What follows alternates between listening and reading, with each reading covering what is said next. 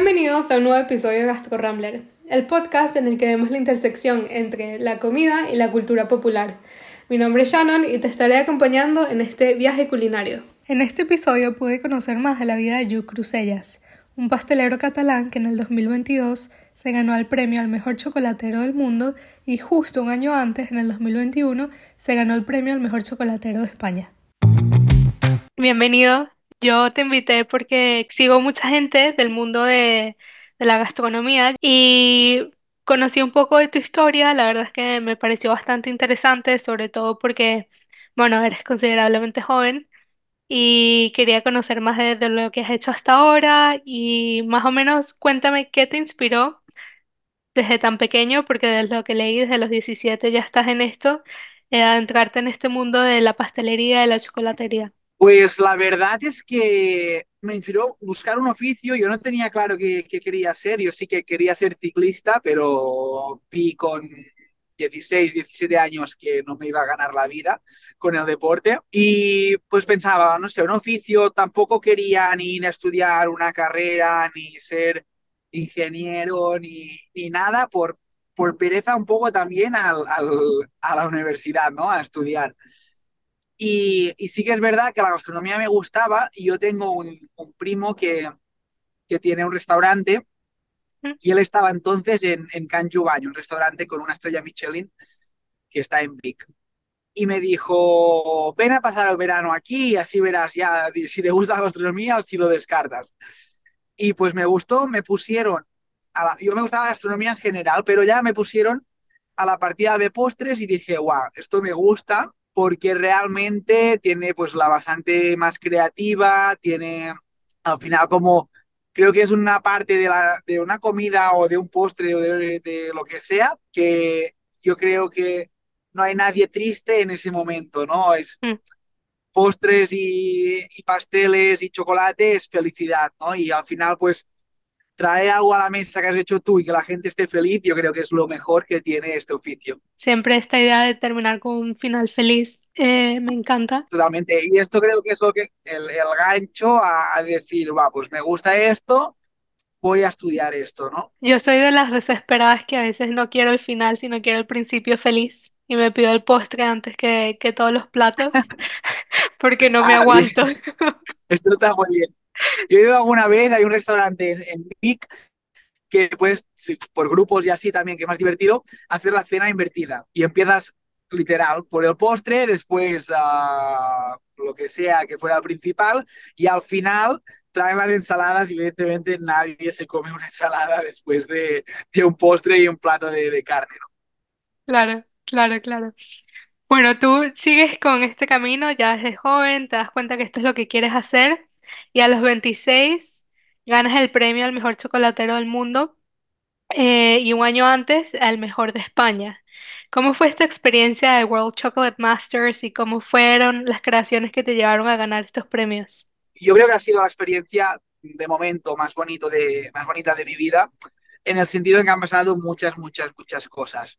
Sí que es verdad que creo que me ha venido un poquito demasiado pronto en el sentido de que yo sé que me falta muchísimo por aprender, también soy consciente de que nunca lo sabemos uh, todo, que por así sea muchos años, ¿eh? evidentemente. Um, pero sí que es verdad, al final esto no ha pasado tan rápido, quizá demasiado, y esto ha hecho que, que quizá no, no, he podido saborear del todo uh, de, de, ganar el campeonato de España, ganar el campeonato del mundo, tantas cosas que, que, han pasado, tanta gente que he conocido, todo lo que he aprendido, que he aprendido muchísimo uh, y realmente todo lo que ha sido.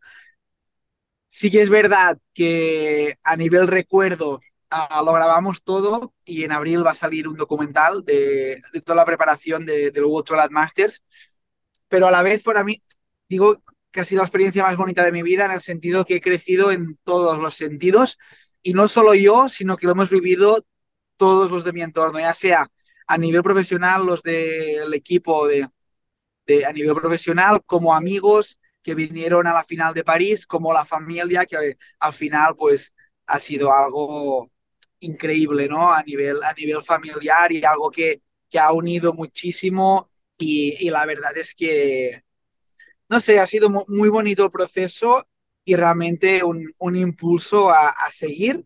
Espero que también así haya sido un poco, si algo pueda inspirar o motivar a, a, alguien joven, ¿no? Que a veces ahora parece que los jóvenes no podemos hacer nada porque somos una generación perdida. Pues yo Sí. creo que al final todo está por hacer y, y en este caso creo que sí también sirve para algún joven a decir, pues yo también voy con, con 25 años a ganar un campeonato de España y con 26 uno del mundo y, y, a luchar contra, al final, creo que el que tenía una edad más próxima a la mía tenía 10 años más, ¿no? Pues fue muy bonito, la verdad. ¿Y con cuál obra ganaste la, el del mundo? El campeonato constaba de seis pruebas y estas seis pruebas al final uh, sí que hay lo que es postre, bombón, snack, petit four y después la parte más visual que son las dos esculturas de, de chocolate. Había una pequeña que es como más frágil, más pieza de, vitrina y después estaba la grande que era una pieza que tenía que hacer cerca de 3 metros de alto. Uh, yo utilicé 170 kilos de, chocolate y todo, todo el tema, todo lo que presenté tenía un hilo conductor, ¿no? Que era la, sequía y la conciencia de, la sequía. Y en este caso yo quería hacer un animal, un animal que reflejase uh, lo que es para mí, ¿no? Un poco la, sequía, este simbolismo que tú ves en el animal y te transmite esto. Y por eso escogí un, un elefante que ya solo por la piel, uh, por los los que son a los africanos, evidentemente, uh, viven en climas pues muy, muy, muy secos y era lo que más reflejaba este mensaje. Para alguien que esté escuchando esto, que obviamente no, no lo está viendo, pero los invito demasiado a verlo porque busqué fotos y yo quedé impresionada cuando vi ese elefante. Te lo juro que dije, ¿cómo esto es chocolate? O sea, no entiendo. Me pareció una cosa increíble. O sea, ese tipo de cosas que son tan bonitas que no te provoca ni, ni tocarlas porque sientes que se van a romper. Pues así, me encantó. No, no, literal, fue mucho trabajo, muchas pruebas y al final pues salió bien, la verdad, pero sí que es verdad que fue un año de preparación la final. De elefantes monté, que de la final era el noveno creo, ah, pues Wow, monté hasta ocho en el obrador que se rompían por algún lado o cualquier cosa y, y realmente fue dura la preparación, pero fue muy bonita. claro. Me llama mucho esto la atención que tú dices de, mm, nada, de invitar a los jóvenes, de, de que le echen ganas. Tú, obviamente, también tienes un bagaje cultural al ser un pastelero catalán. Independientemente de estas ganas que tú tienes al ser tan joven, ¿cómo incorporas esta, este bagaje que llevas contigo en esta tradición tan rica gastronómica de Cataluña en las creaciones que, que realizas ya en tu día a día? Bueno, al final yo creo que es esto, ¿no? Pues tengo una gran suerte de, de vivir donde, donde vivo a nivel de, de referentes, de proximidad con, con estos referentes.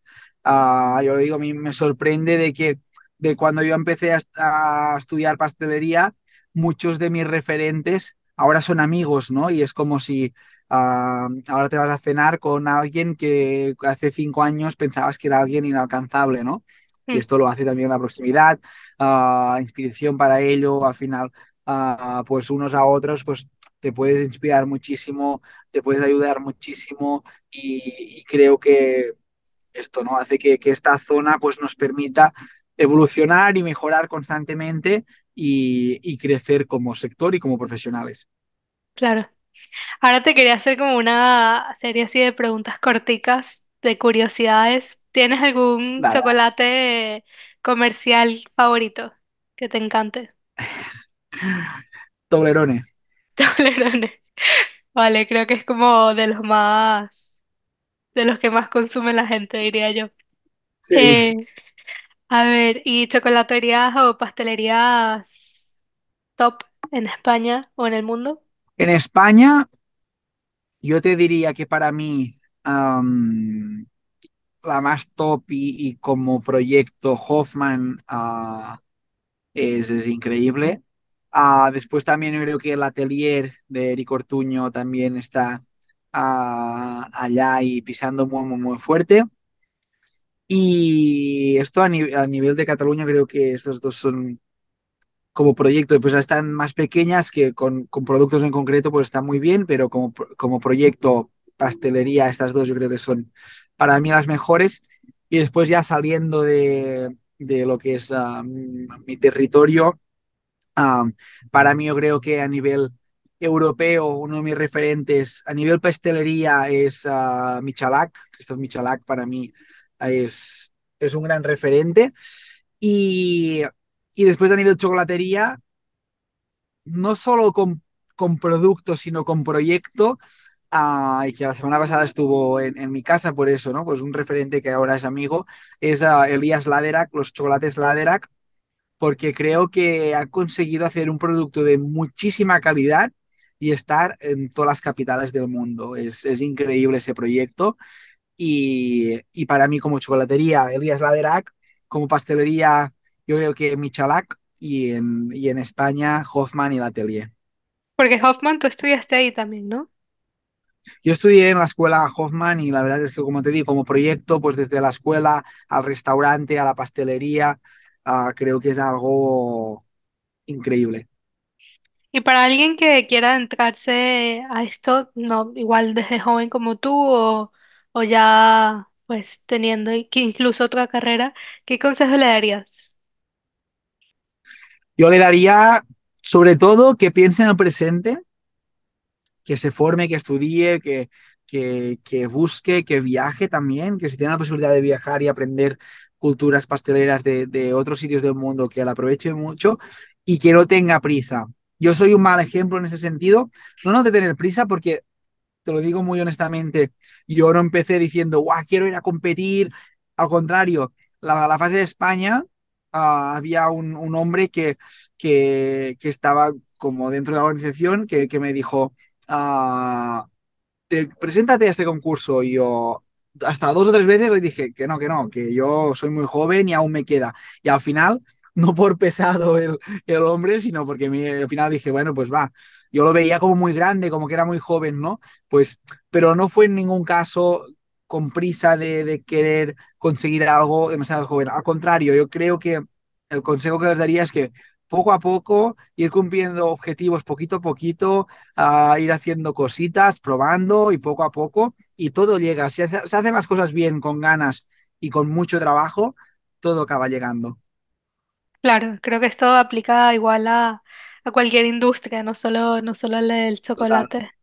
Em, ¿qué, qué sigue para ti? ¿Qué, qué es el paso siguiente? Ya ganaste dos campeonatos que el que se dedique a esto pues se moriría por ganar.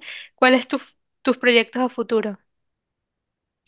Proyecto de futuro. Ahora mismo uh, abrimos hace tres meses a una chocolatería, una marca de chocolates, sin mucha pretensión de crecer, pero sí que en España yo creo que, que hay la oportunidad de, de, abrir mercado con una marca de chocolates artesana, con, un, con productos bien elaborados, de calidad, bien presentados.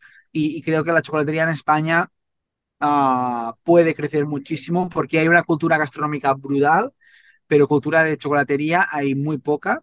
Y, creo que nos podemos uh, reflejar con, con países europeos como Bélgica, Suiza, Italia, Francia, y que hay la oportunidad y tenemos con esta marca ganas de, de crecer aquí en el territorio y hacer las cosas bien. Genial. Bueno, gracias, Juk, por compartir un poco más de, de, la trayectoria hasta ahora. Creo que es cualquier inspiración para quien le guste este mundo del chocolate y para quien quiera hacer las cosas bien y las quiera hacer en grande. Muchas gracias a ti, de verdad. La única manera de seguir creciendo y seguir creando contenido es con tu apoyo. Si te gustó este episodio, dale like, suscríbete y síguenos en redes sociales.